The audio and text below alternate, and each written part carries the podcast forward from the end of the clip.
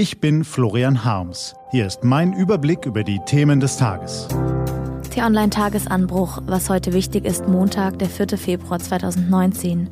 Die neue nukleare Gefahr, der Papst in Arabien und Kampf dem Krebs. Gelesen von Bernadette Huber. Was war? Die Kündigung des INF-Abrüstungsvertrags. Auf den ersten Blick sieht die Sache einfach aus. Der Narr im Weißen Haus ist wieder einmal auf einem internationalen Vertrag ausgeschert und hat einen Scherbenhaufen hinterlassen.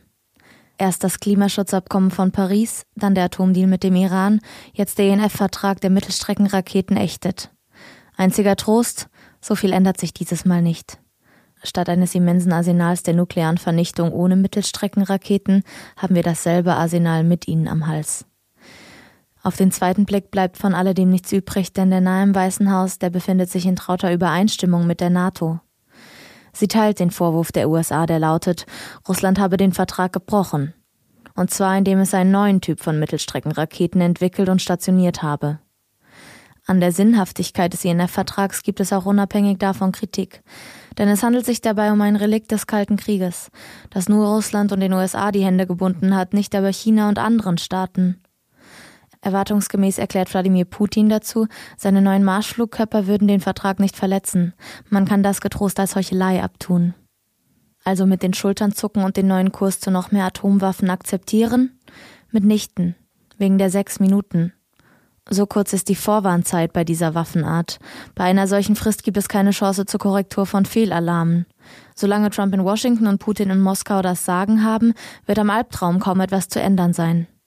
Doch die europäische Politik kann sich schon jetzt um eine geeignete Position bemühen und die Grundlage für die Zeit danach legen. Denn einen neuen Vertrag werden wir dringend brauchen, einen Vertrag zum Schutz vor Wolken in Pilzform. Was steht an? Die T-Online-Redaktion blickt für Sie heute unter anderem auf diese Themen. Zwei Länder, zwei Verkehrsminister.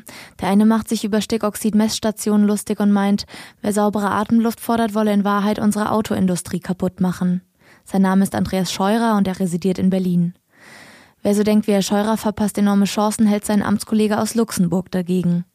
Sein Name ist François Bausch und er sagt, Deutschland müsse gar nicht zwangsläufig das Land der nervigen Fahrverbote sein, sondern könne als Vorreiter einer modernen Mobilität aus der Abgaskrise hervorgehen.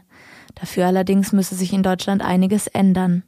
Was genau, das erklärt Minister Bausch heute Morgen im Gespräch auf t-online.de. Papst Franziskus weilt heute in den Vereinigten Arabischen Emiraten. Es ist der erste Besuch eines Papstes auf der arabischen Halbinsel. Und anlässlich des Weltkrebstags veröffentlicht das Statistische Bundesamt heute aktuelle Krankheitszahlen. Auf dem Deutschen Krebsforschungskongress in Heidelberg geht es zeitgleich um neue Forschungsergebnisse und Behandlungsmethoden.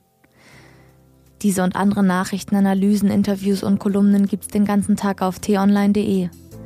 Das war der T-Online-Tagesanbruch vom 4. Februar 2019, produziert vom Online-Radio- und Podcast-Anbieter Detektor FM.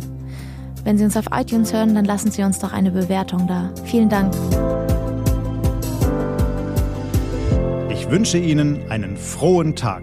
Ihr Florian Harms.